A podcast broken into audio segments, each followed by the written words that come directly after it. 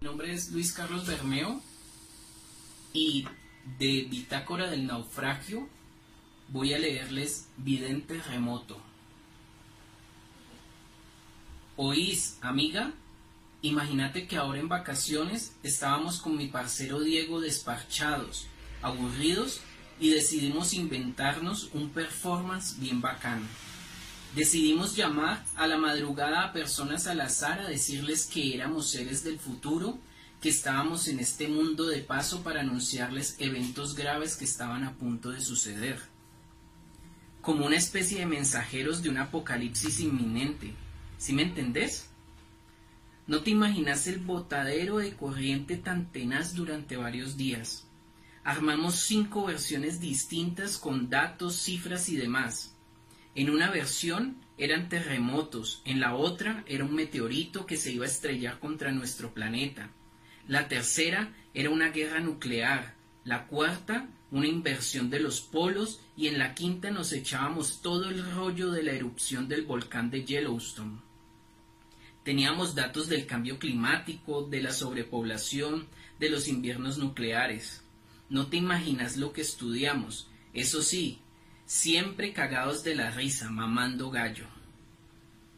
Decidimos empezar un domingo a la medianoche y llamamos a nuestra primera víctima. Era un solterón que vivía solo. Le dijimos que éramos dos humanos que veníamos del año 2137, un año en el que solo se podía vivir de manera subterránea debido al largo invierno nuclear que había dejado una tercera guerra mundial. Hablamos con ese mancito como una hora, nos la pasamos re bien. Obviamente, nos habíamos bebido unas politas acompañadas de un porrito.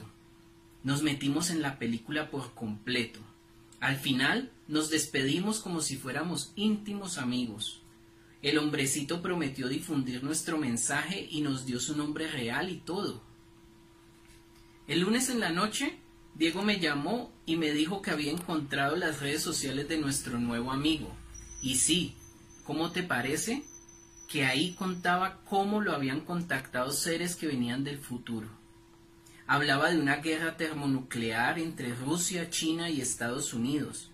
Explicaba los efectos del cambio climático, la muerte de todas las especies, la contaminación de los océanos, todo. Tremendo. Era maravilloso. La gente le creía y le escribían en el muro opiniones estimulantes y afectuosas. Nos habíamos convertido en mensajeros del futuro. No te alcanzas a imaginar la dicha que sentimos. Así, cada semana llamábamos a dos o tres personas a teléfonos fijos que no teníamos ni idea dónde quedaban ni a quién pertenecían. No siempre nos fue tan bien como la primera vez. De vez en cuando nos colgaban, otras veces nos puteaban, pero a veces se quedaban ahí, en la línea, con nosotros conversando. Recuerdo que una señora viuda nos dijo que ella también había sido contactada por extraterrestres y que le habían dicho exactamente lo mismo que nosotros le estábamos confirmando que unos terremotos devastadores iban a cambiar por completo la faz de la Tierra. Nosotros teníamos que contenernos para no atacarnos de la risa. Ella subió a sus redes sociales los mensajes que le dimos y fue la sensación. Cientos de personas la felicitaron y le propusieron incluso crear un grupo base para volver a contactar con los mensajeros del futuro, nosotros.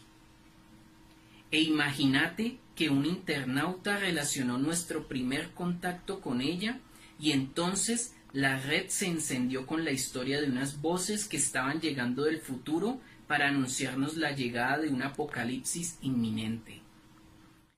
Mientras tanto, nosotros llamábamos con SIM cards que cambiábamos a cada semana. Un día lo hacíamos desde Bello, otra desde la casa de otro parcero en Itagüí, desde mi casa y llegamos incluso a viajar a una finquita que nos prestaron para continuar con nuestras llamadas futuristas.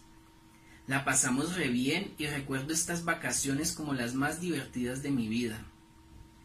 Hasta que una noche nos contestó una voz horrible, gangosa, profunda, y después de escucharnos nos dijo, están equivocados, ustedes no pueden venir del futuro porque soy vidente remoto desde hace muchos años, trabajo para distintas agencias internacionales. Nos quedamos fríos. No sabíamos qué decir. El tipo continuó. No serán terremotos ni guerras nucleares. Esos eventos llegarán después. Lo que se avecina es una pandemia. Un virus se extenderá por los cinco continentes y luego vendrán mutaciones de ese virus y otros que se irán sumando y las plagas crearán cuarentenas, toques de queda, aislamientos obligatorios y la economía se vendrá a pique.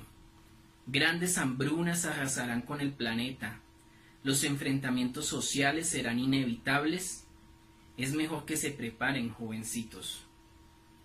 Y nos colgó sin darnos pie a nada más.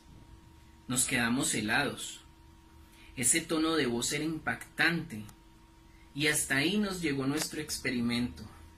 Unos días después averiguamos dónde quedaba el inmueble correspondiente al número que habíamos marcado y resulta que llegamos a unas bodegas abandonadas. Eso era más extraño aún, no sabíamos qué pensar. Y bueno, amiga, queríamos contarte para que supieras. Ya estamos en medio de esa pandemia que el hombrecito nos anunció. Estamos aterrados. Guardamos su número, pero no hemos sido capaces de llamarlo. Imagínate, el miedo no nos deja.